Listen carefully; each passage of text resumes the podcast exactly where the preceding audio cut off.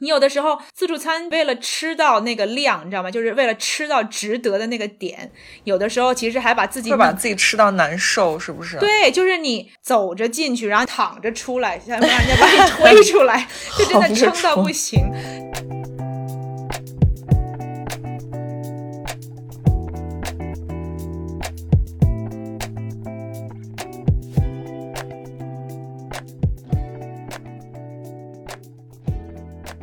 作为一个新时代女性，不管你事业多成功，或者生活多幸福，是不是无意间也会冒出“我够好吗”这个疑问？欢迎来到我们的 Podcast《Good Enough》，你很好，新手女的幸福指南。希望我们一对太平洋两岸的闺蜜之间诚实亲密的闲聊，能给各位听众带来一点快乐或者一点启发。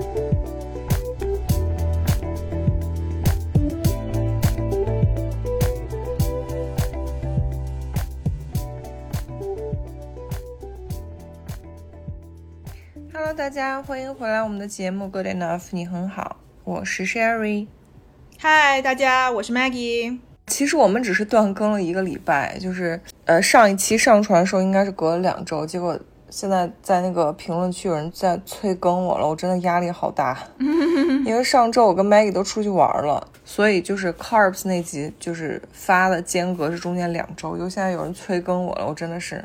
没有吧？我们就是等于说停更一集，然后更新，然后再停更。对，所以有人催更我们了。感谢大家对我们的热烈的反响。但是 summer 夏天这个暑假这个时候哈，就是大家也允许我们，比如说有的时候度个假呀，出去玩，或者偶尔就懒一下，对，就停更一个星期。但是我们会尽量保证。最多也就停更一个礼拜，然后就会有新的节目，大家见谅见谅。但就是你说这个话，可能很多人都不爱听。什么叫暑假？就大部分人都没有暑假了，OK？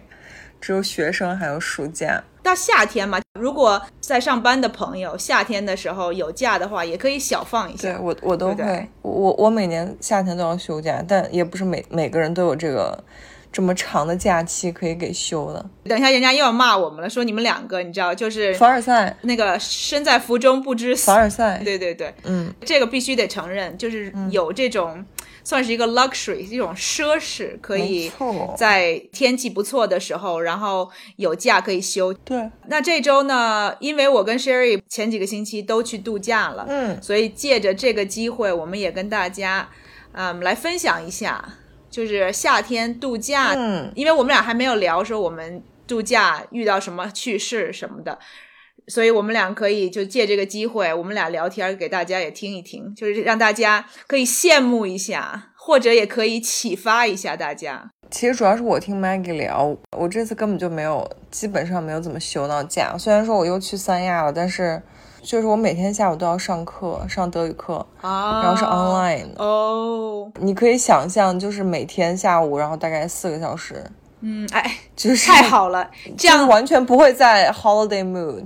完全不会，但是这样听众宝宝有些心里可能就会平衡，就觉得，哎，他虽然你知道，Sherry 虽然说去放假，去一个美丽天气又很好的地方，但是还是要很刻苦的学习，就心里就平衡了。然后你知道，就我的旅伴也是，就是傅成熟，他 就也是忙到一个不行，就每天就都在那个打电话会，然后接客户电话，在泳池边他还要打，就本来都说好去，我每天都能见到。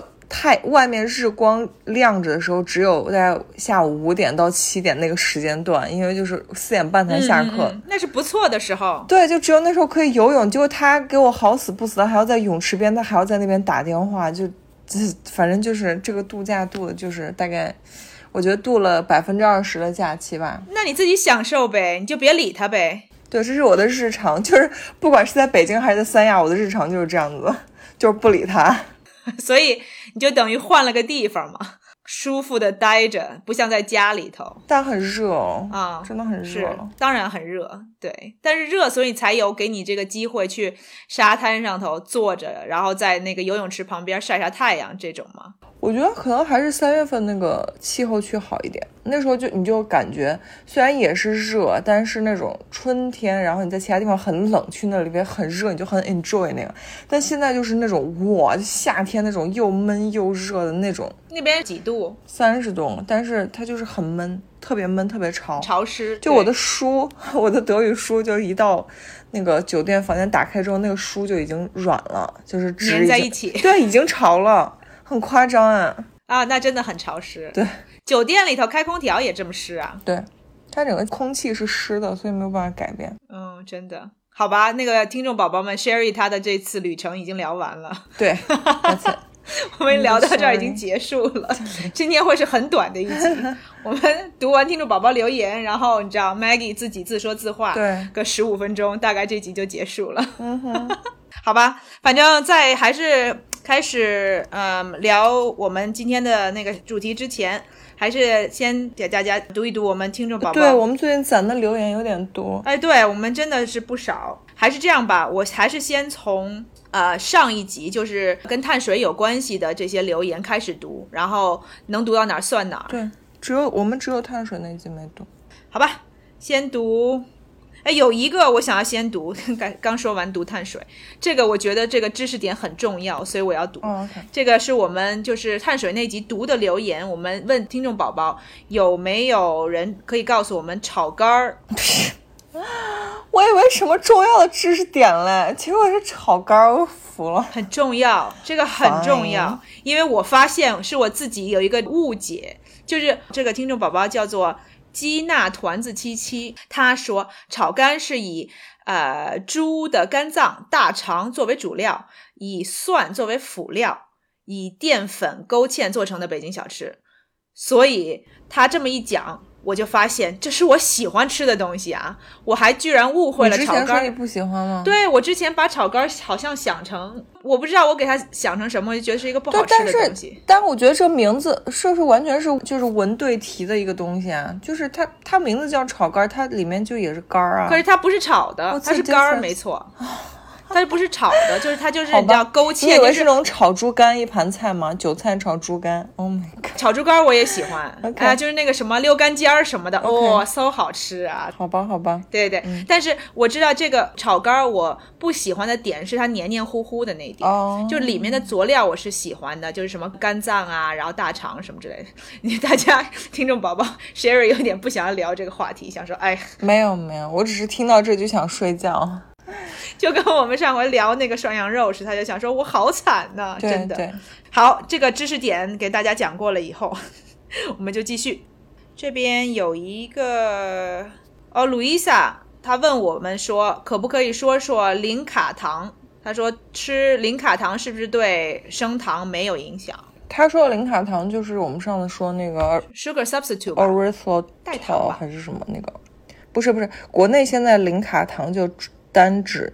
赤藓糖醇哦，然后那个东西我可以呃跟你说一下，就是那个东西它不升糖，嗯，那次，然后之后我们可以有有一期可以单独再讲一下代糖什么这种，因为你如果喝的是零度可乐什么那种，嗯，它多多少少对你身体会不太好，因为它是 aspartame 那个阿斯巴甜好像，基本上所有的 sugar substitute 代糖都对你的卡路里。不会有影响，因为所有的代糖，不管是天然的也好，或者呃化学做出来的也好，都是甜度非常非常高的东西，所以你需要用非常少量就可以达到你就是用白糖的甜度，所以大部分的这些东西都对你的血糖不会有影响。但是你的大脑可以感受到糖糖的甜度，但是你的身体没有任何的反应，也并不是说对你的身体健康，没错，就是。特别有好处的事情。如果大家确实对这个话题有兴趣，我们可以更进一步的讲一讲，说到底这代糖对身体有什么负面的影响？当然，除了就是对血糖没有影响，这个，嗯，然后你能尝到一些甜头以外，还有什么其他不好的地方是大家可能要就是小心和注意的？对，我们之后开一集吧。我我之前看过很多关于就是代糖跟什么 aspartame 之类那些的 research。有研究证明那个东西可能会对你脑子有损害。嗯，对。It's just one of the，就是有一种有一种研究方向，其中的一种。之后可以跟大家说一下。嗯，对。啊，然后这边我们吕大壮壮哇，我觉得我们吕大壮壮真的好认真的在听我们讲。我不知道大家记不记得上集？我说了一句、GI 指数和那个胰岛素上升指数不一样，然后 Sherry 整个就说哦懵逼，完全就是不知道我在说什么。后来我就说这个讲的可能太深了，对大家不是什么有用的东西。哦，那个胰岛素胰岛素的那个对对和那个 GI，、嗯然后我们吕大壮壮说，最近才知道升糖指数和胰岛素指数是不一样的。嗯，对，所以他真的有在听。然后他还说，他说他好像没有乳糖不耐受，但是一吃奶制品湿疹就复发。他那个湿疹有可能是 asthma 吧？对，我我之前在 YouTube 上看到很多美国人都说他们那个 asthma 好像有有那个 dairy 就是奶制品会是一个 trigger。没错，没错，是这样的。嗯嗯啊、我前几天才刚看了一个那个，就是那种 medical drama，也是有一个人，就是他儿子从小就就是 asthma，asthma 中文是什么？好像就是湿疹，就是湿疹是吧？就是一种皮肤的问题。然后美国这边非常普遍，很多小朋友从小就有。然后他这个妈妈，她就是为了她的儿子专门嗯开始研究这个 vegan bakery，嗯，因为她想让她儿子有、能够吃到甜点，但是又不会湿疹复发。然后她就研究出很多不带乳制品，然后也不带就是任何动物制品的这些东西，挺有趣的。所以应该是湿疹，呃，就是呃乳糖。对湿疹也不太好，所以对如果你有这个问题的话，可以避免就免。尽量把乳制品戒掉。嗯对，因为国内现在对 asthma 这个东西的关注度跟那个意识还不是很高。嗯，呃，但是反正乳制品就是一个 trigger 了。没错。然后南城梦忆说莲藕这个也是碳水，嗯，我觉得莲藕应该也算是碳水，没错。对，它就是淀粉含量比较高的蔬菜嘛。嗯哼，但反正我一般就说不要吃莲藕，因为吃藕丑，就不要吃。什么东西？我超爱吃莲藕的。没有，我跟芙蓉叔在怎么一块儿，他会丑？你我俩说脸上长一块一块的吗？没有，就是吃藕丑，是一个谐音梗。哦，吃藕丑，哦哦哦，My God！怪不得 Sherry 这么美，原来是因为她不吃藕。I know, right？我俩每次吃饭的时候，她都说：“ 哎，这个莲藕你吃不吃？”我说：“我当然不吃啊，因为吃藕丑啊。”我说：“你吃，你吃，你吃，都你吃。”但当然我我本来就不爱吃你。好好笑，我从来没有听过。你在美国当然听不到，但这个梗就是很盛行。得，今天又学到一个新的。可是我真的很爱吃藕哎，我觉得涮火锅，然后就是干因为锅里面面有那个放一些藕你连那一条线，呃，因为从小就觉得那个东西很恶心。啊。不过那个东西你知道，就把它弄掉就好。就是它，因为莲藕它的口感和其他的蔬菜和其他的淀粉类的的蔬菜根茎植物是不一样的，所以是很特殊的存在。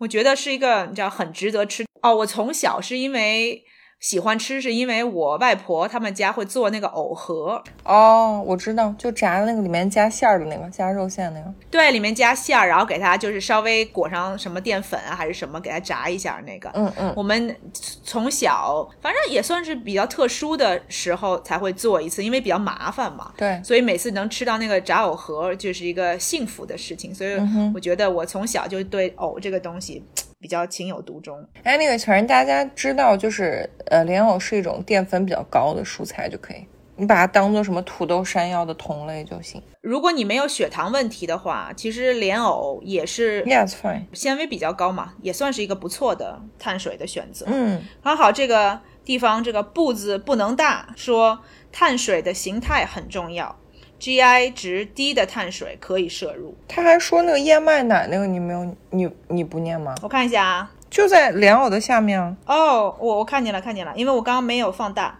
哦，那个南城梦忆还说，国内现在还流行燕麦奶，各种品牌的燕麦，所以燕麦奶的营养究竟怎么样？这个我稍微说一下吧。啊，嗯，因为我就是因为一直在找那个，嗯，去咖啡店都会喝那燕麦奶，然后欧里就是大家现在看到星巴克啊什么都很流行的那个。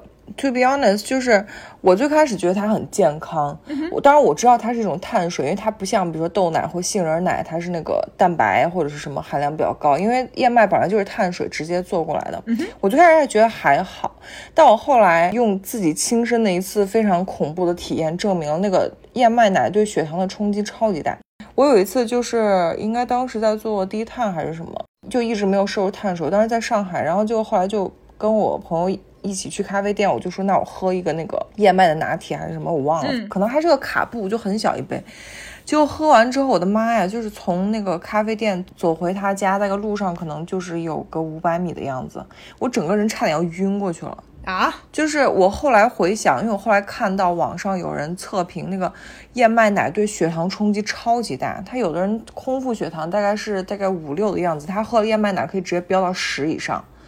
所以那个就是对血糖的冲击超级大，然后再加上我当时正在做低碳，相当于我身体是一个很低血糖的状态，我喝了那个直直接就相当于晕碳了，我当时真的觉得快要一头栽倒在路上了。所以我是觉得，如果你只是正常饮食，你平时碳水也正常摄取的话，我觉得还 OK。但是就是你要稍微控制一下，因为它对血糖冲击比较大。如果你不想让自己血糖波动太大的话，尽量嗯不要总喝这个东西。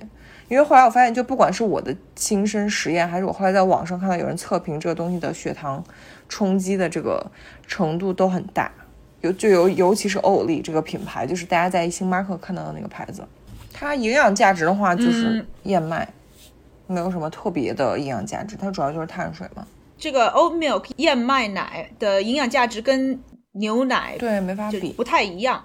它会有更多的那些，就是我们说的 micronutrients，什么氟啊，什么什么钾呀，这些东西还好吧？好像燕麦的主要那个他们打点的是什么 beta glutamine 还是什么 beta glutamine？嗯，但是都是都是少量的，就是燕麦奶和牛奶相比的话，我觉得那东西，说实话，你你喝咖啡喝个什么一二百毫升，说实话摄取不到太多的所谓的营养价值。更多的是它，我觉得更多是商家去去宣传那个东西的一个一个东西。燕麦奶就比牛奶的话，可能卡路里会稍微少一些，嗯，然后蛋白质也会也是少一些，因为它的就是碳水量比较高。它就是纯碳水，所以就 straight up carbohydrate，反正就注意一下这个就好了。对，如果乳糖不耐受的话，可以替代一下。而且燕麦奶的口感其实也不错，就如果你嗯，好比如说你想把它就是当放在咖啡里头呀，或者就是当做一个单独的饮品，你要是喝的不是很多的话，半杯一杯的话，其实我觉得也是可以的。对，我觉得我觉得很好喝，但就是你们要注意一下它对血糖还有碳水的那个含量。对，Sherry 说的这一点，大家注意一下，就就别把它当做一个 healthy 不会对你血糖有影响的一个东西。嗯，好，那我继续读啊。嗯，那我看到你说的那个催更的那个了。而且你知道，就现在听众宝宝催更都很礼貌，他是去打分的那里给我们打了五星，然后说催更。哎，真的。我现在我说，那既然你这样催的话，我也接受。真的，这个听众宝宝真的打五分。对他这个 QSSNJQ whatever。他的这个名字啊，给我们打五分，然后很友善的跟我们说，听了一阵子，这就是情商高的催更。现在觉得更新有点慢，就是你知道，还跟我们说我是已经听了一阵子，然后了解你们的这个进度，所以对，弄得我们有点不好意思。没有，就情商高的催更，赞赞赞。然后这边有个 Lazy Bone 十一，他说我也是健身半年后开始跑步，以前八百米从来不及格。刚开始配速是七到八，现在控制心率跑六也很轻松，能 enjoy 跑步时候边听边放松的状态，也开始关注跑步时的发力感。只是有两次跑步时遇到狗狗，可能看到我移动很激动，一边叫 一边要扑上来，还好主人有牵着，当时真的是惊险刺激，以后看到狗我都会停下来。然后它有一个那个 emoji，我不知道这个 emoji 什么意思，就是那个很可爱的脸，脸红的那个脸，是不是？哎，我觉得他很赞。我觉得我跟他的基础可能差不多。就我以前上中学、小学时候也是八百米就跑不下来，或者是就跑到要死的那种。我最近也有在一直在练跑，我有 consistent 坚持下来跑步。哦，嗯，真的吗？然后我会觉得那个。就是那个，不管你起点有多低，但那个成就感，就是因为你可以看到自己一天一天有进步，然后比如说这周比上一周配速就有提高，或者是他说的这个配速是什么意思？他这个配配速七到八是说跑完一公里需要的 minute，所以他最开始七到八就是一个公里需要七到八个 minute。还不错。你基本上你戴苹果手表，然后你用什么，不管是那个 Apple 的运动，还是用那个 Nike Running Club，像我我比较喜欢用 Nike Running Club，它都会显示嗯你的 pace，pace，就是你跑完一个 kilometer 用的那个分钟数，所以就你可以看到自己一点一点在成长跟进步，所以真的是我我我特别就是理解你说的这种想法，当然我也很佩服你，就是现在进步很快，这个 lazy bone 不没有很 lazy 吗？嗯，真的。觉得你是应该是一个勤勤劳对。bone，真的就是能够从配速七到八，现在能够到六，说明是是进步很明显。而且是控制心率哦，人家有控制心率，就是要把心率压的比较低。嗯，很厉不像害，我就最开始跑的时候，稍微跑两步就一百八八。飙升。但你现在有没有最近这个几个礼拜继续跑步？又下来，哦，你的心率有心率有下来下来，大概一百六吧，最高最高一百六。然后有没有觉得就是现在跑的比较容易，或者可能就是想到跑步这个事情，没有觉得心理压力那么大？没有心理压力那么大。然后在北京，如果在同样的气候条件下跑，就是会比较轻松。但像我这两天在福建，然后整个热的，就你知道，就超热，它跑的也不是很轻松。就是不动都出汗。对，真的。然后他说那个关于狗狗的那个，说实话，我跟你一样，我也很怕狗。虽然我自己养狗，但我从小就很怕狗，尤其是大狗。我觉得你跑步的时候遇到狗狗过来激动了要要扑你或什么，我觉得有个很大原因，你不要看它，因为狗是一种社交型动物，一旦你跟它的眼神有交汇，狗就会注意到你。因为我像我跑步的时候也会遇到遛狗的人，但我从来不看那个狗，因为狗就是这样的。我以前看过电视也是，就是有的狗无端咬人什么，也是因为你你跟它有对视，然后它有误解你的眼神，因为就是你一旦跟狗四目相对之后，有的狗就会误解你要攻击它，它就会过来攻击你。嗯，所以就一定要小心，就是你碰到遛狗的人，你不要看那个狗，狗一般都不会注意到你。这是我的个人经验啊，因为我也是那种超怕狗的那种。Sherry 说这点是对的，就是狗是一种那种就是领地意识很强，特别是越大的狗，所以呢，你跟它对视的时候，它就你看到它两个人眼神有交流，它会觉得它受到威胁。对，所以你不要看，就你不要跟它对视，它基本不会注意到你。你不看它，然后相信这个狗的主人能够很好的控制这个狗，因为我们家的狗也是一样的，就是我们每次带它出去，比如说去爬山什么之类的，它看到有人在跑步，它就很激动，想要跟人家一起跑，因为它跟其他的狗玩的时候，其他的狗也会跑，所以它觉得是一个社交活动，是。有人在要跟它玩，所以它就想要追着这些跑步的人。而且狗的天性，你看它们就是丢飞盘或什么之类这种，它就是很喜欢移动速度很快的这种。对对，他就喜欢去追东西，所以呢，就是等于说跑步的人就等于你变成他的一个目标，他就想去追你。但是说实话，我跑步的时候碰到遛狗的人，就是我从来不跟狗，我从来不去看它或怎么样，我从来没有狗注意到过我。那是因为你没注意到狗，肯定会有狗注意到你。哦，你觉得狗会激动是吗？对，它会激动，但是狗的主人他会已经就特别是这种养了时间挺长的狗主人，他就会知道他的狗肯定是看见人跑步就激动，他就会把它摁住，他不会让那个狗追着你跑。所以如果你跟他没有交流的话，你跑过了，你肯定不会就是回头去看说这个狗有没有追我。嗯对。但是每个狗也不一样，就我只是说我们家的狗就是对我家狗就从来不会，你家的狗就是很冷漠，想说追着也没吃的，干嘛追它呢？是一个聪明的狗。我们家的狗是个傻狗，任何一个移动的东西它都要追着，然后哦它都要去侦查一下是什么情况，是不是可以玩的东西，是不是有人要跟它玩。我觉得你不用太过于担心啊，就感觉已经造成心理阴影了，看到狗都会停下来，影响你的那个跑步的节奏。其实也是一个，我觉得也是在你的训练当中，也是一个不错的一个地方。就是比如说你侦测到有狗，然后就一个是试着不跟它有眼神交流，然后试着就是把那个速度可以稍微放慢一点嘛，就放到慢一还点，然后超过到有狗，对啊，它是蝙蝠吗？就是用超声波侦测。因为你知道我们上回不有个听众宝宝说他看地会觉得地上很恶心吗？哦，会想吐还是什么？对啊，所以你你知道，你看你跑步前面嘛，你人家跟你就是特别是对着你走过来，你一定会先看到那个狗嘛，你所以你就可以稍微放慢一点速度，然后就是假装就是不经意的这样跑过去，看看那个狗是不是还有同样的反应。如果没有的话，你就可以适当的放慢一下速度，然后超就是等于说过了那个狗以后再加速这样跑，其实也也 OK 了，就是不要停下来。就我觉得停下来会。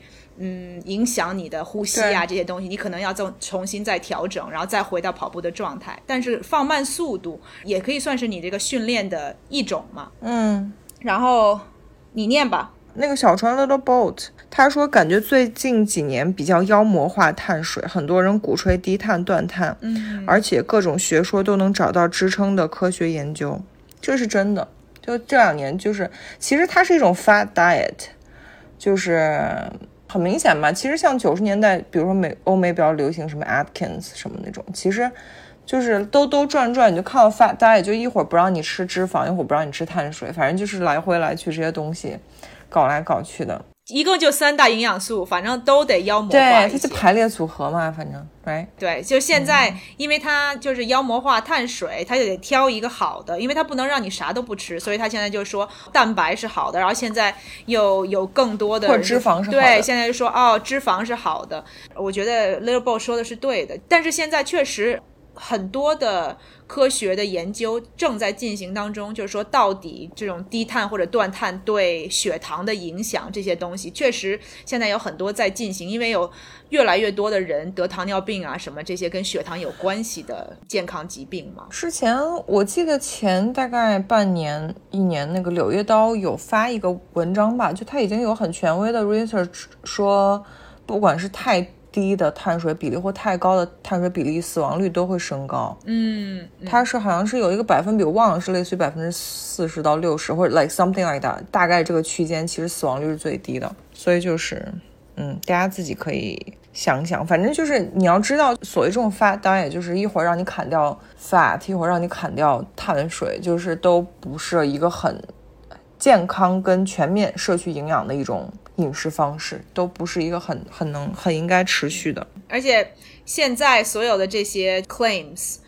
估计得等到大概十年以后，你再回来看，你就会发现说它到底有没有道理，或者说它到底有多少科学根据，这个都要过很多年以后我们才能知道。但是我跟 Sherry 做这个节目推崇的就是该吃啥吃啥，特别是没有任何疾病的情况之下，如果你的血糖没有问题，对营养均衡就可以了。最好的方法就是啥都吃一点，对吃的种类越多，其实对身体健康是越有好处的。对，然后他还说，他说用破壁机之类的打成水果汁（括号单纯的把水果打成汁，不是榨汁，保留水果的纤维果肉），这样是不是比纯果汁好一点？其实你说那就是 smoothie 嘛。我以前也是一个狂热的 smoothie 爱好者，Sherry 是个狂热的 everything，曾经你理解这个是完全没有错，就是它会，如果你相对于比如说把苹果或芹菜或 tomato 或者是水果榨成汁的话，smoothie 是好的，因为它会把那个果肉啊、跟那个纤维保留下来，它只是把东西打成糊糊这样子。但是就怎么说呢？不要一天到晚都喝 smoothie，因为它会造成你消化系统的退化。就你不要类似于说你要断食，然后就把所有东西都打成糊糊，因为那样就很像医院的病人在没有办法进食的时候，就是医生让你做的这个事情。然后再一个就是要考虑你的那个 smoothie 是不是只有单纯的只有碳水，就你给它加一点，比如说呃那个健康的脂肪啊或牛油果啊什么这种，就是让它营养全面一点。对，但相对于单纯的果汁的话，它确实是比较比较健康。对，相对来说是健康一些，但是你把所有的水果啊、蔬菜啊打成汁，就是变成液体的东西，它就会对你的血糖影响比较快。对，跟吃的比起来，然后刚刚 Sherry 说到一点，就是你这个嗯消化功能会退化。然后其实你知道人会咀嚼东西，你的这个咀嚼的这个功能也是很重要的。对，你的唾液啊对，其实有一些消化是从你的嘴巴里头开始的，所以呢，你在这个咀嚼的这个过程当中，就是等于说这个食物已经开始消化。如果你这是就是把所有东西都打成汁儿喝进去的话，你可能就是要从胃里头才开始消化。就等于你让那个破壁机帮你把咀嚼那个动作做了嘛。对对对，嗯呃，然后你自己用用嘴巴嚼，有些东西可能没有办法打得那么烂，像纤维啊什么之类的。嗯然后它可能到你的就是大肠里面，帮你去清理这些东西啊什么的，这个作用可能还更好。我现在做 smoothie，就是因为时间长了，就对这个东西不是说一种追潮流的。就是我一般现在做 smoothie 就很我很少做，但偶尔做的时候，就是我主要会加把蛋白粉和菠菜或者是这种羽衣甘蓝那种蔬菜的那个东西打进去。因为你蔬菜，如果你比如说你今天摄取不到蔬菜，或你现在需要很快的喝一个就是一个蛋白一个 drink 的话，就加一点补充蔬菜呀、东西然后加一点 chia seed 或者是 flax seed，这种我觉得是 OK 的，就不要加太多水果啊。对，补充营养用的的话，对，你可以就是适量的喝一些，但是也没有必要说每天或者长期的这种，有需要的时候再喝，你没有时间啊什么这种。好吧？那今天留言我们就读到这儿先。如果没有读到的听众宝宝，我们之后会再把留言做一些整理，嗯嗯，看看就是这些比较 random 的这些，我们可以你知道弄一期，比如说 Q&A 啊，回答一些问题对对对什么的。嗯，OK，那我们就进入我们闲聊的主题。对，主要是让 Maggie 来跟大家分享一下自己好久没度假的感想。我反正这次度假就已经废了。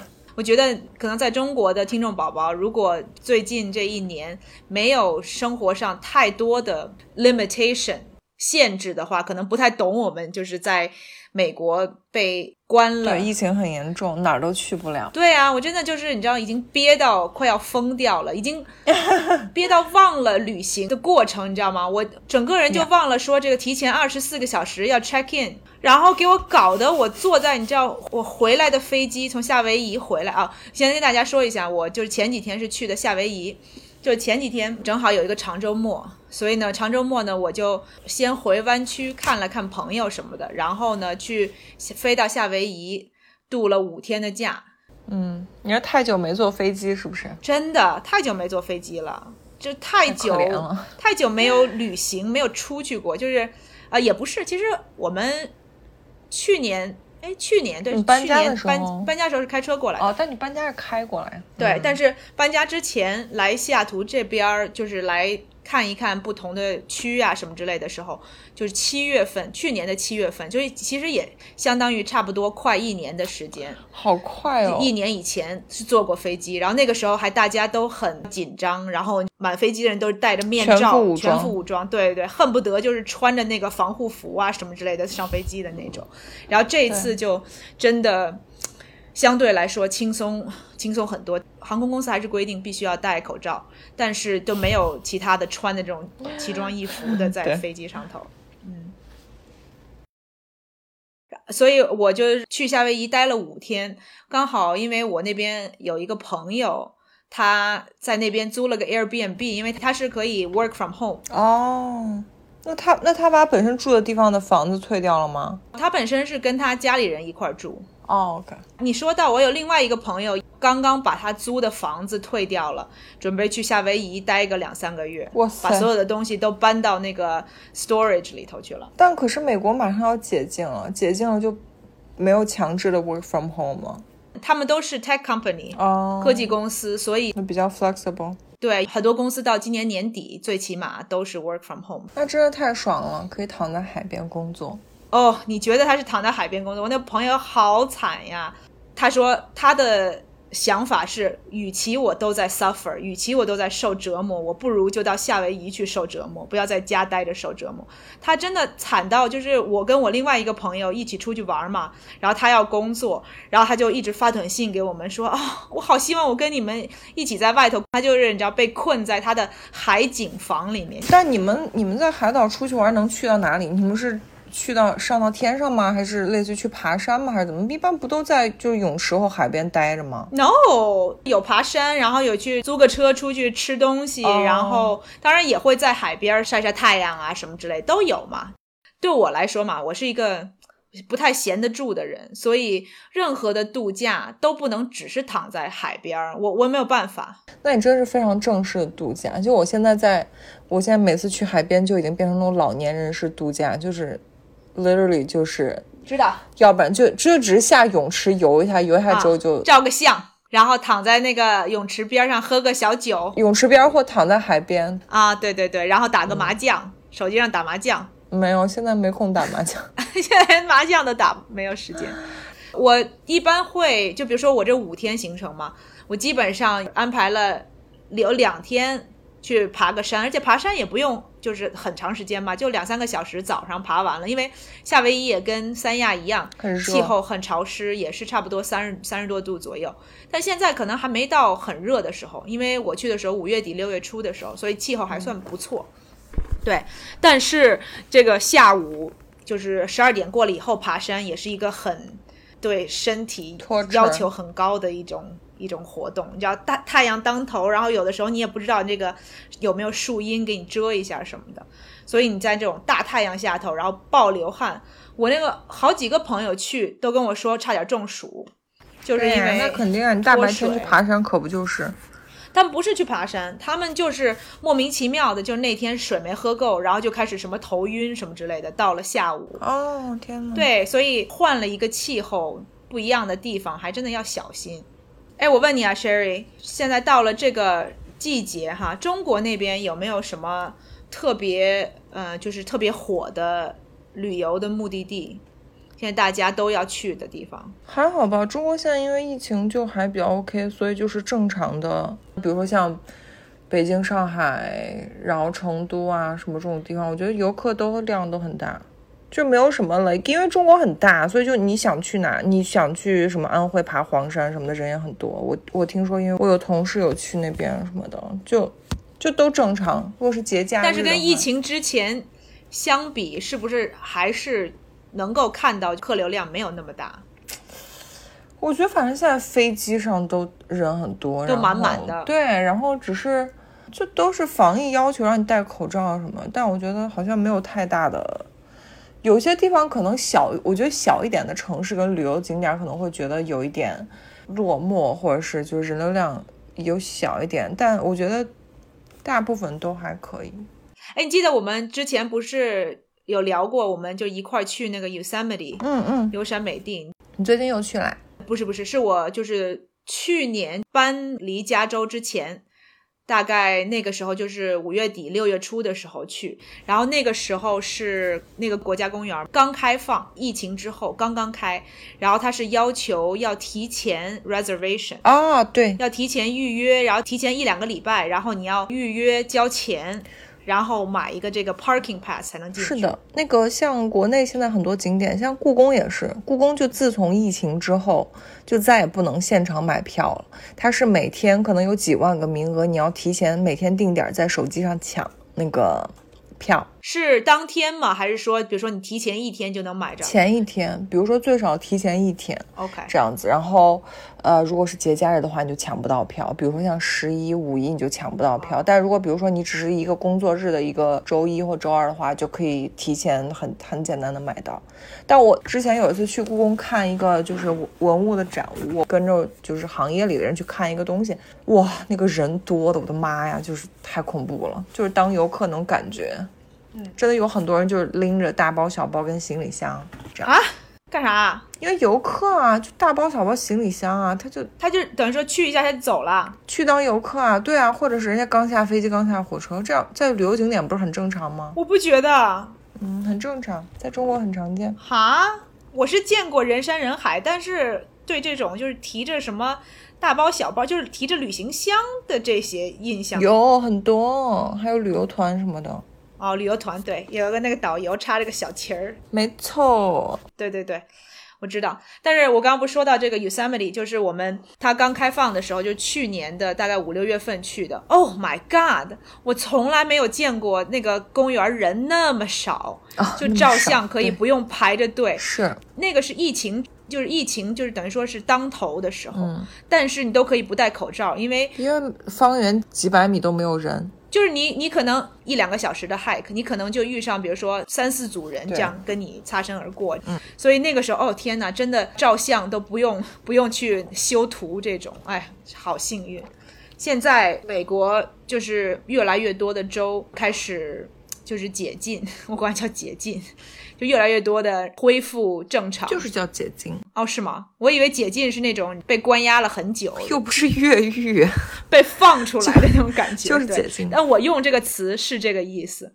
现在正好这个时候也是到了夏天暑假这个时候，哦，到哪儿都是人满为患，特别是像夏威夷、佛罗里达、Las Vegas 啊、Vegas，Oh my God，Las Vegas，五月份开始他们的那个自助恢复了。天呐，人们都疯了，你知道，就是一年多没有吃过自助餐，好久没吃自助餐，对，然然后大家可能都觉得不可思议，就想说哇，就是疫情当中居然能够把自助餐恢复，嗯大家就觉得这是你知道奇迹，然后供不应求。，对，像我去那夏威夷，就是这种好的餐厅，如果你不两三个礼拜之前提前预约，哦，约不到，就是你提前两天约都约不到，你打电话人家说哦，我们已经约到两三个星期以后。然后，如果你想在正常的时间以内吃晚餐，比如说你想在五点到八点这个期间吃晚餐，嗯哼，是不可能的。就是在这种好的餐馆，你一定要等到八点九点以后，人家才开始有位置，嗯你才可以 walk in。对。哦，你知道多大压力？你说你去度个假，但他们这个预约制是为什么约不到？是因为他一定要隔桌就坐，还是什么？对，夏威夷因嗯为它是个岛国嘛，所以就是它的这个防护措施，他很怕，因为如果他有什么新的 case，它立刻就会产生很大的影响嘛，然后可能整个州又要关掉。嗯，所以你坐飞机去之前七十二个小时，你走的之前的七十二个小时要有一个那个核酸检验，然后要上传给政府，证明说你没有 COVID。嗯，之前大概就是四月之前，他都要求你落了地以后再测一次。嗯嗯，五月份他们的那个州长刚刚说把这个规定给撤除了。因为它是个岛国，所以它这个防护措施都非常严格。所以你到哪儿，比如说去吃饭，你都得把你的名字和你的电话给留下。一旦有什么问题，他要追查，然后他要通知你。像中国这样，就是夏威夷是一个就是最像中国的地方，就是从这个对疫情的控制来讲，很严是不是？嗯，那很好。对，很好。你刚才说到就是关于什么不费什么这个，我就想到，就其实度假你基本上住个酒店，多多少少都会碰到这种什么自助餐或酒店餐厅。嗯我跟你讲，我从小就包括我这次在三亚，就是因为我们理论上我们是去过 anniversary 嗯，你们是几周年啊？三，哦，结婚三周年了。嗯，哦，恭喜恭喜！Who knows 还有没有下个三周年？所以每一个周年都要恭喜。我谢谢您，我谢谢您。Anyways，就是我我我只在说，就是因为就是这次又很忙，所以就连吃饭都懒得出酒店这样子。然后你知道，就你在住那个、哦，是吗？对，在住酒店的时候，其实你不可避免都会面临就是要不要去吃 buffet 这个 option。就是事实证明，就是我是一个很讨厌吃自助餐的人，然后事实也证明我的这个 preference 是对的，因为我从小就不喜欢吃自助餐，就是因为。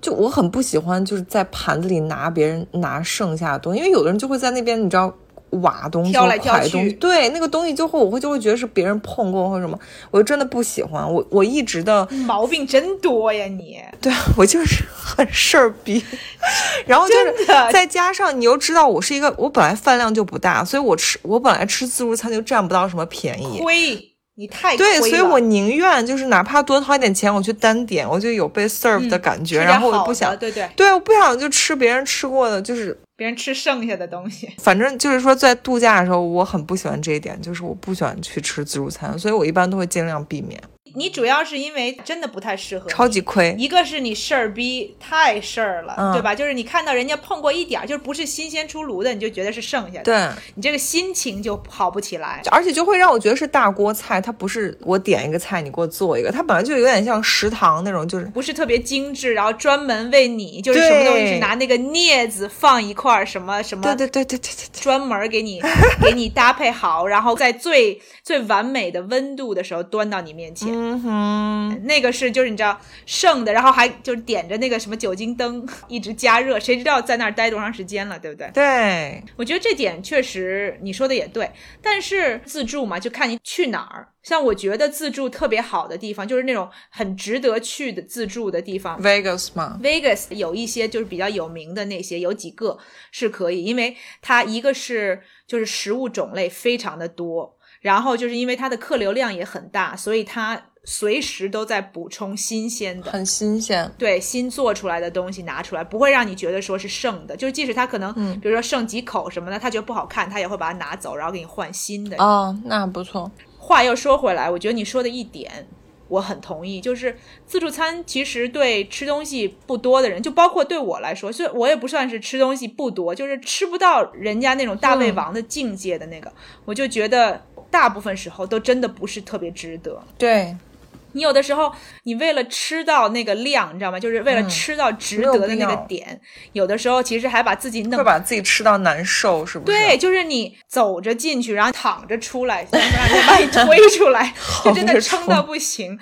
你如果是比如说去旅行的话，你还吃完自助以后，你还得强迫自己走来走去，然后把这个食物消化掉，才能吃下一顿。对，我就觉得不是一种很 healthy 的生活方式，就是它本身就不是一件很健康的事情。啊，从健康的角度来讲，自助肯定不是一个健康的事情。但是从比如说吃东西，呃，你可以多尝试不同的不同的种类啊，什么之类的，或者说你比如说食量很大，然后你老觉得你到外头去吃要点两三份儿，吃不饱，对，你在 buffet 你肯定管底儿嘛，就是你不管你要吃多少，而且现在好像大部分的 buffet，Vegas 有些 buffet 是有时间限制的。但是我看就是说酒店啊什么这谁限制你？它就是那些东西。对，哦，我其实是想就是跟大家呢分享一下，就是我出去旅行哈，我一般喜欢做什么事情。你就说你在海岛比较喜欢做的事情。对你先说吧，你有什么觉得你推荐的事情？哦，我去海岛就是躺在泳池边，要么躺在海边，要么就是去做 SPA。我基本上就 没有别的事情。是吗？我真的就是那种老年人式度假法，也不会去做水上运动吗？啊，水上运动就去游个泳啊，但一基本上就游一会儿，然后就上泳上泳池躺一会儿。我是说，就是真的水上运动，就是说，比如说浮潜啊，或者水上摩托啊。哦其实我这次是有机会的，就是那种做什么 parachute 什么那种，但因为我太忙了，就白天都在上课，所以就因为你四个小时的时间都花在上课上面，一天四个小时大好时光就这样过了。觉得自己掏钱掏贼亏了。对啊，哎，真的。因为去就是去过 anniversary 都是订的很好的酒店，然后你就在酒店里头上课。对，就在 stuck in the room。不过我这次去呃夏威夷，我觉得我的整个的旅行的一个 highlight 就是跟海豚一起游泳，就是野生海豚，哦，cool，！这个很有意思。它不会咬你吗？不会，这种海豚它叫 spinner dolphin，就是它是特殊的一种，它是夜行动物，它是白天睡觉，然后夜里头醒着，然后去吃东西这样子。哦，所以你白天的时候见到它们的时候，它们是在睡觉的状态。然后它们睡觉的时候呢，很有意思，就是海豚啊，好像还有鲸鱼也是这样，有一些这种嗯 specific species，嗯哼，它们睡觉的时候，一半的大脑是在睡，然后另外一半大脑是醒着的。所以他们呢，还是可以控制，就是他们的一些行为。所以这些这些海豚呢，他们就会在白天的时候，他们还是在动，但它就是在可能一个海域里头，然后它就是会画八字，一群。海豚会画八字，所以呢，如果你看到这群海豚，就是它，比如说它离你很近，然后再画八字，其实你可以观察它，然后可以在适当的时候进到水里面跟它们一起游泳，只要哦你不发出特别大的声音，或者就是拍水啊什么的，把它们吵醒，就就是可以的，听起来好有趣啊，感觉比三亚有趣。很有趣。但是可惜的是，我们没有怎么说呢，就是。我们已经快到结束的时候才看到一群海豚，然后呢，就冲那个时候已经他把所有浮潜的这些 gear 都已经收走了，所以他就很快的把这些东西又给我们什么之类的，哦。所以就可能没有人看，就是说这个海豚在往什么地方游，我们就很快就下水，然后去追那个海豚，然后那个海豚游超快，就是你在那个海水上头能看见那个海豚在那跳跳跳，但你在下面就就它已经离你游很远，看不到，对对，所以我们就没有捉着。所以这是浮潜的一种吗你是在浮潜，就是你跟这海豚游泳是在浮潜，？OK，等于说你一边浮潜一边跟着他们的方向游泳。但是虽然我们没有就是真正的跟这种野生海豚游到泳，就是跟它一起在水里头，就是它在你旁边这种感觉。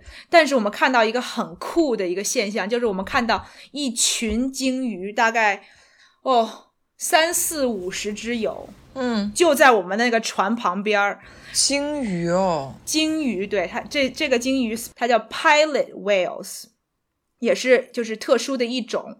然后他们其实是不建议你下水，你知道，因为这些鲸鱼它有这个故事传说啊，就说这个鲸鱼它很 unpredictable，对啊，听起来就鲸鱼哎，你没有办法特别的能够猜到说它的到底会就是你知道什么行为，因为曾经有人听说啊，就是这个鲸鱼，就是有人在水里头，然后那个鲸鱼就把你拽到水下头，就那个人拽到水下头，就当一个玩具一样，然后给你放上来，就然后那个人刚要飘 Oh 到水面的时候，啪又给你拽下去，就跟你玩儿。好恐怖啊！对，特别是那种比较年纪比较轻的鲸鱼，它就把你当成玩具这样子，所以它是不建议下水的。然后你知道是想我，你让我想到什么吗？就想到我们家狗有时候会咬，把那个玩具或把我的鞋咬起来，然后这样用，就是一直甩头去 attack 它，就假装它是猎物。啊，好恐怖啊！对，差不多就是这个意思，就是人就被当成一个猎物在在在跟它玩儿，然后就是你刚觉得哦快要能够吸，而且他给你拽到很深的海里头，所以你这活活的这个几率是不大的。对，我靠，好恐怖！我们就到了那个地方嘛，然后周围好多鲸鱼，然后那个船上的就是那个工作人员就受不了了，他们就要下水去拿他们那个 GoPro。把这个整个就是这个鲸鱼要录下来，他们就等于说手扒在那个船上头，然后呢有有一个游客和两个工作人员就下到那个水里头去，就是等于说船整个就停了，就停，然后那个引擎什么的都关掉，然后船就在那儿飘着，然后他们就在水下头，然后他们有看到那个母鲸在给那个小鲸鱼喂奶，就然后他把那个、哦。他把那个录下来，我以为看到母鲸在交配。交配有啥好看的？我觉得 Sorry，还是喂奶比较可爱一点。Anyway，所以他们还真的跳到水里头，但是我们在船上的人就看见他们下到水里头，然后整整个一群的那个鲸鱼都非常警惕性很高，嗯整个就全部都不游了。就他们本来在游，我们的船在跟着要我也警惕啊！然后他们一群鲸鱼就等于说飘在水里头，看这些人要干嘛，然后就整个静止的感觉。然后一会儿突然有一个鲸鱼嘣，把它的头顶到水外头，然后它那个头是那种钝钝的那个头，然后就在我们船旁边，你连那个放大都不用，你就完全能看到。超级酷，然后听这个工作船上工作人员是说，他在这个船上工作一两年，没有见过就是这么多鲸鱼在周围这样就是飘着这样子，所以我们等于说那你运气还不错对错。赚到了一个鲸鱼的这个这个比较独特的一个经历，但是没跟海豚游上泳，等于说留个念想，下回回去。然后我那个我那个朋友他也开始学冲浪，就是他在那儿要住俩月的那个朋友，哦，对，然后他学了第二次，他就能站在板子上面被浪推着，就是不掉下去。你会吗？我只在澳大利亚试过一次，嗯，不太成功。我我不能跟人家说我会冲浪的人，我就只是能够在板子上飘一飘。你试过吗？没有，我对游泳都有阴影的一个人，我就只敢在游泳池里游，我哪敢下海啊？对对对，那你就算了。嗯但是像 Waikiki 那个地方的海浪是出了名的平的平静，哦，然后特别的缓，就是大概几十年以前吧，那边有一个就是可能全世界都有名的一个冲浪高手，他乘着就是一个浪飘了一点五个 miles，一点五英里一个浪，这样从远处这样飘到海滩上，嗯哼，好远啊！那就是一点五个迈，超过三公里嘞，差不多。多酷啊！就踩着一个浪，呼就回来了。对，但人家都是高手，我们做不到那样的。对对，那个时候跟现在时代也不一样。那我们最后跟大家说一下，就是如果要出去度假、去海边的话，要带点什么东西？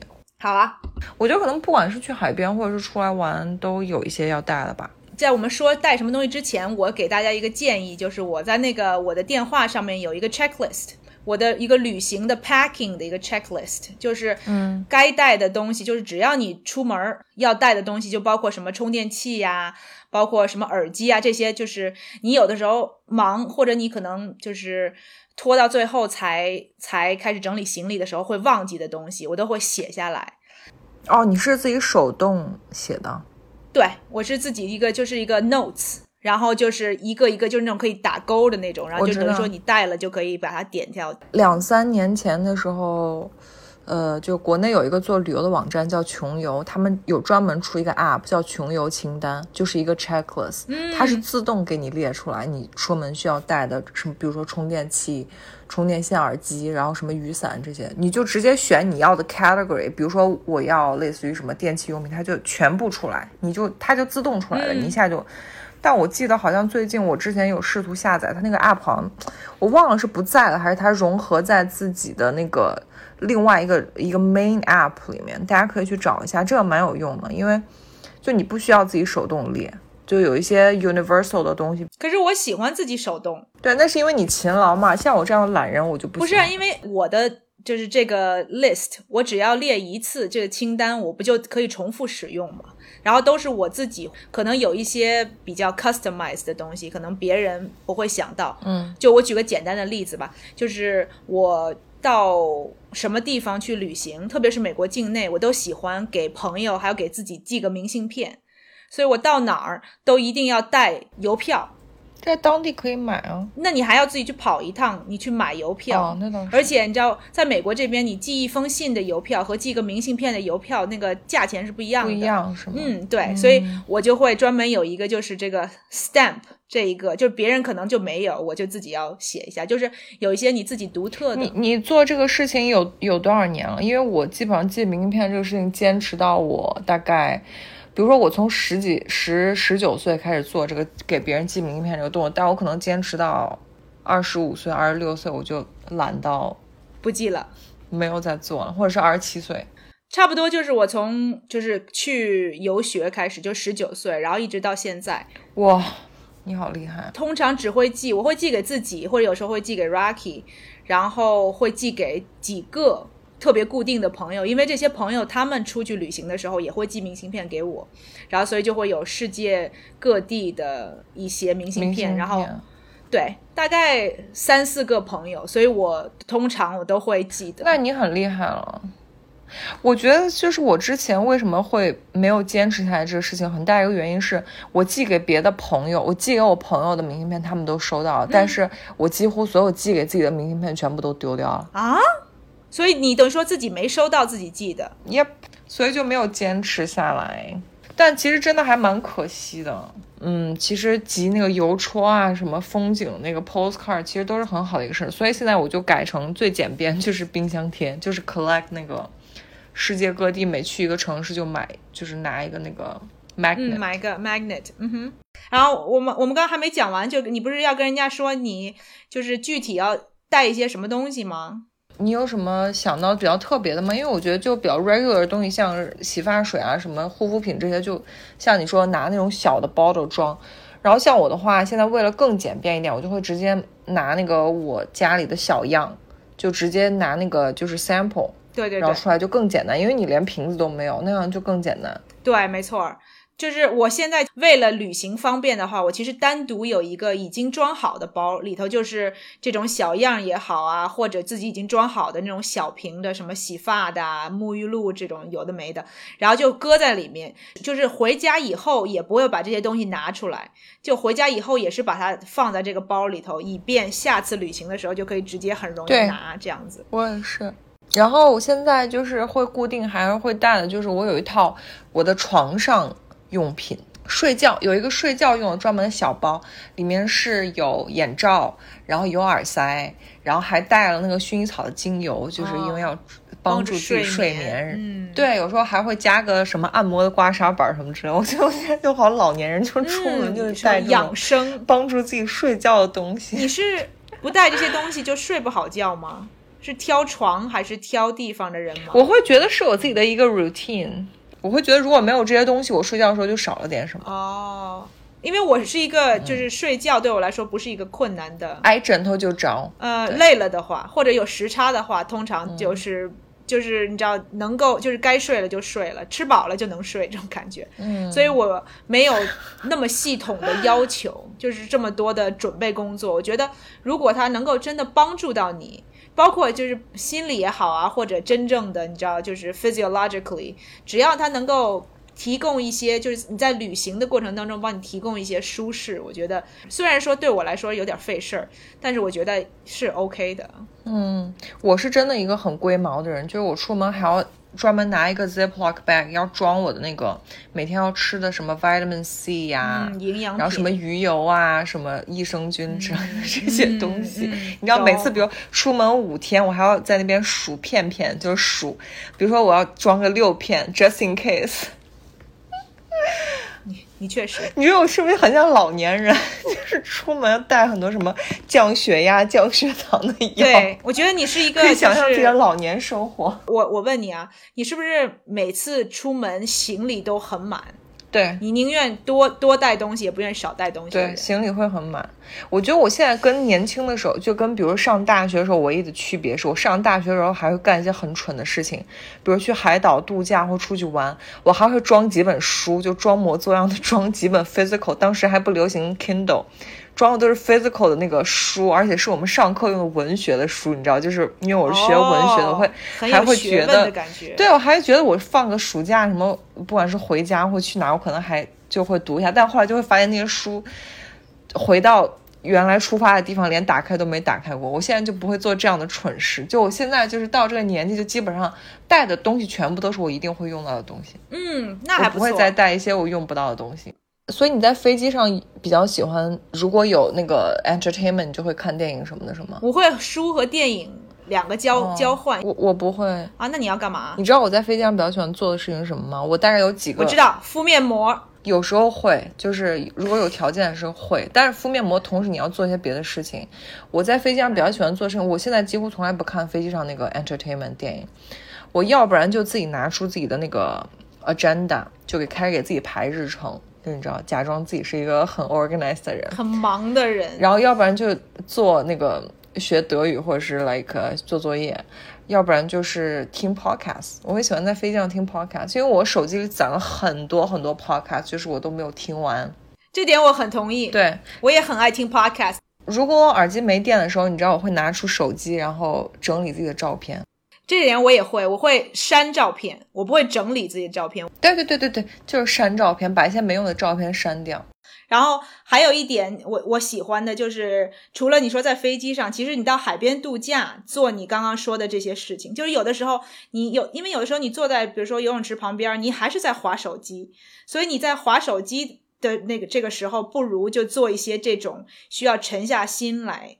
做的事情就包括像我们刚刚讲的这些，我有的时候会，就特别是坐在沙滩上，我有的时候就是人家就是你知道有人从前头走过，然后就会去有的时候观察一下人家，然后完了以后又回到自己自己的事，因为那个就是怎么说呢，是自己等于说闲的时候，然后又是自己感觉好像就是，如果我做这个事情，就不会像我在划手机那么浪费时间，就好像我做了一些什么事情，我是一个 productive 的人。而不是觉得说，你知道我花一两个小时就是看一些小视频，然后没有任何的 contribution。可是你你在海边躺着时候就不会刷 TikTok 吗？不会，通常比如说在游泳池旁边，我这这次去就去了两次游泳池，然后我要不然就是在那个游泳池里头游个泳，然后我在海边躺着的时候，我就买个饮料，然后就喝一喝，然后觉得啊真惬意，享受，我在海边如果有心情的话，我就会一直听海浪，然后就在那边发呆。挺好啊。我如果不想发呆的时候，我就会上淘宝。等，你这个两个极端好不好？你不发呆就不发呆，就要去花钱。当然，我也喜欢听海浪发呆，但是我没有办法一直听海浪发呆。我觉得我一定要，就是在听海浪发呆过了一会儿以后，我就一定要注意力会到其他的地方，可能是人，然后有可能是比如说鸟，有可能是小朋友，就是不同的东西，我的注意力会被分散，所以我会做一些。呃，安排时间上面的安排，就比如说，我喜欢去海边写明信片，嗯，那我会把我的明信片带着，然后或者拿一本书，就是那种很怎么说呢？就不是那种，就是你要看进去无脑的书，对，no 无脑的书，对，没错。然后就在海边，让你看两页，可能觉得哦无聊了，你就把它放下，然后就是去看一看周围的情况，然后可能周围的没什么有趣的事情，然后又回到书里头，或者回到你对你在做的事情。我我我很同意你的，所以我觉得从这个角度上讲，我觉得去海边度假其实是，我觉得是一种很可以让你充电的一种度假方式。因为你如果去其他地方，比如你去城市里，假如说你去 I don't know like 纽约旅游，或者你去巴黎旅游，你就会每天都在赶行程，right？就是你要去这里，你要去那里，你要去看博物馆。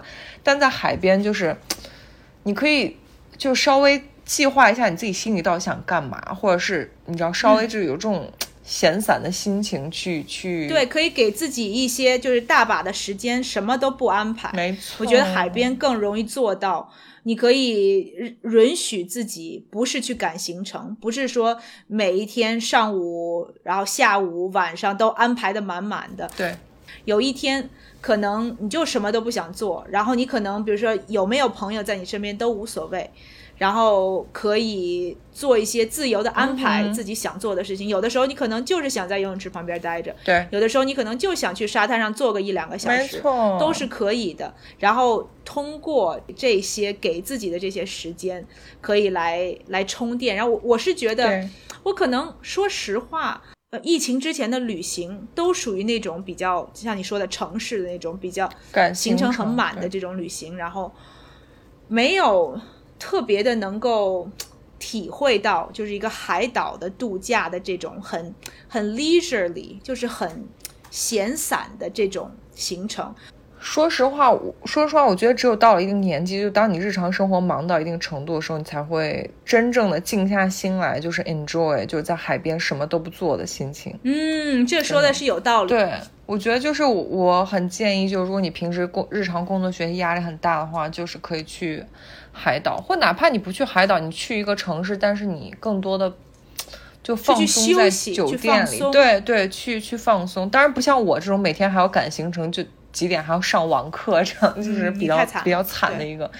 对，但比较正常的一个，就是海岛中度假，我觉得是可以给人充电的一种状态。对啊，就比如说我我想到啊，就是呃，你即使去城市，比如说你去杭州。对吧？然后你可以，你当然你也可以去玩西湖，对吧？然后你也可以去，呃，什么什么什么大雁塔，我也不知道杭州有什么，就是这种景点儿。但是你也可以给自己安排，比如说半天一天去个什么茶园，然后去那边喝喝茶，走一走，然后可以跟那边的人有一些。当地的人有一些交流，然后会去山上看一看那边的景色，就不一定是就是非要每一天都在城里面转悠，可以有这种休闲，就是这种行程和休闲结合的这种旅行。我觉得，随着年龄的增长，越来越适合自己平常生活很忙的人，就是这种才可以真正让你能够放松，能够有这种度假的感觉。对。反正我们听众如果有跟我们年纪相仿或者比我们更成熟的人，肯定能 get 到我们的心情。就是，尤其像我这种出门都是你一副老年人的装备的这种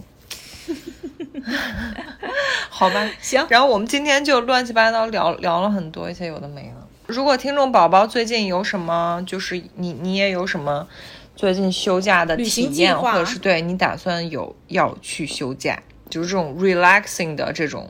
假期的话，跟我们分享。那我们这周就先这样。那今天我们就这么着呗。不要催更我们，OK？最近有点忙，就是对对对对，尽量的给你们，嗯，对我我们尽量啊。我像我那个一开始的时候说的，我们尽量最多就隔一周更一次，但是不会再拖更久。希望呃听众宝宝继续支持我们，能够给我们多一些理解。对，然后有话题可以在那个评论区给我们 propose 一下。对对对对对，我们这个急需啊，这个 Sherry 提到，不管是干货或者闲聊，这个我们需要一听众宝宝的帮助。